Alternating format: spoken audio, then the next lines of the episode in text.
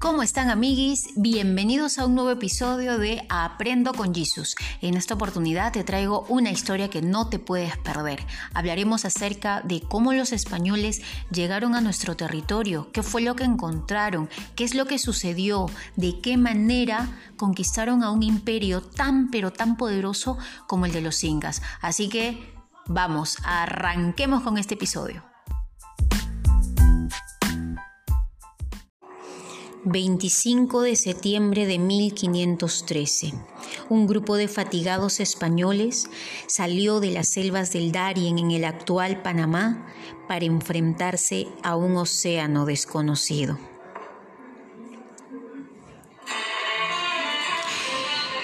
Una expedición encabezada por Vasco Núñez de Balboa en 1513. Parte del Darien y cruza el Istmo de Panamá, encontrando hacia el sur a un mar que para los europeos era desconocido. Le llamaron Mar del Sur.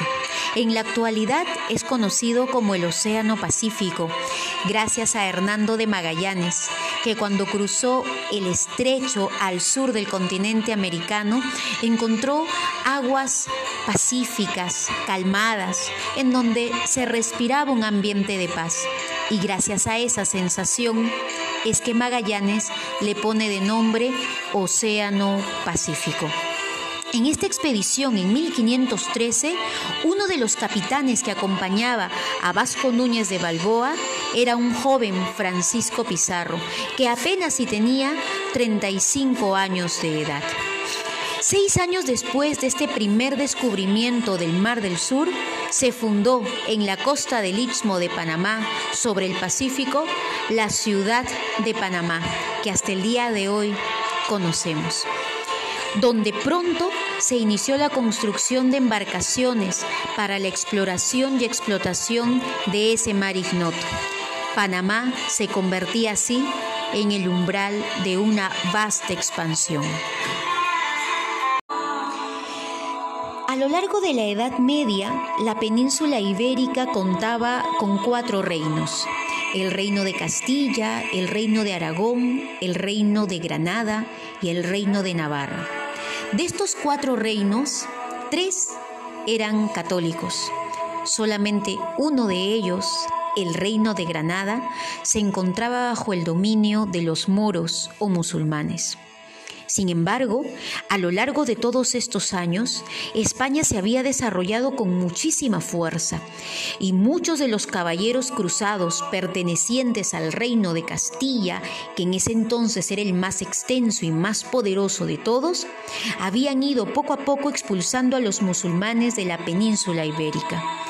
La victoria final de esa reconquista se produjo el 3 de enero de 1492, cuando los moros se rinden ante los castellanos y el reino de Granada pasa a estar bajo el dominio de los reyes católicos.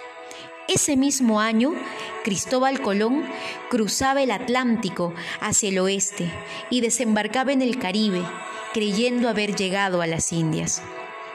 Los años siguientes se consagraron a consolidar la presencia de España en las Antillas y a explorar toda la costa norte de Sudamérica.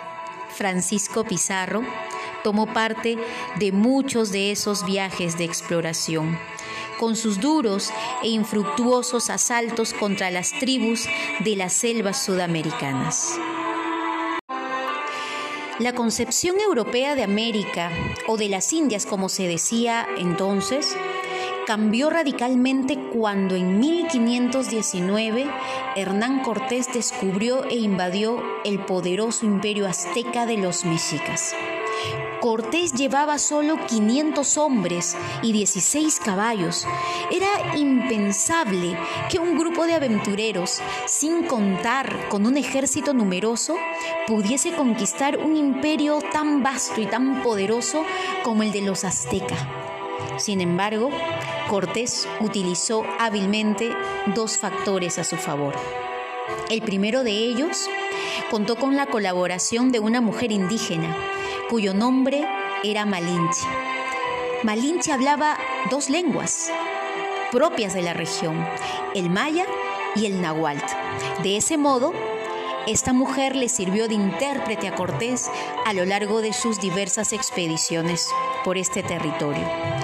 Y el segundo factor clave fue el apoyo que Cortés recibió de muchos grupos indígenas que veían a los aztecas como sus enemigos, debido a que los aztecas los sometían cruelmente y cobraban altos impuestos. Gracias a la diplomacia, a la resistencia, a esta estrategia de alianzas con grupos indígenas y a la despiadada temeridad de sus hombres, Cortés consiguió conquistar un imperio de exótico esplendor. España, un país de menos de 10 millones de habitantes, había tomado un territorio de riqueza y población iguales a las suyas. La hazaña de Cortés inflamó la romántica imaginación española y muchas personas de diferentes clases sociales se embarcaron entusiasmadas en busca de la fama y la fortuna al otro lado del Atlántico. Mientras Cortés conquistaba México, otros españoles empezaban a explorar la costa sudamericana del Pacífico.